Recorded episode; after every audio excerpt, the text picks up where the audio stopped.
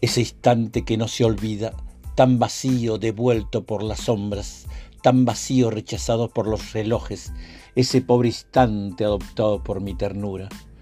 Desnudo, desnudo de sangre de alas, sin ojos para recordar angustias de antaño, sin labios para recoger el zumo de las violencias, perdidas en el canto de los helados campanarios.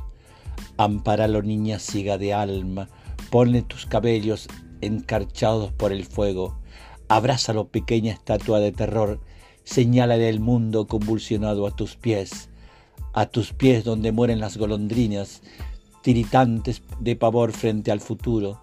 Dile que los suspiros del mar humedecen las únicas palabras por las que vale vivir.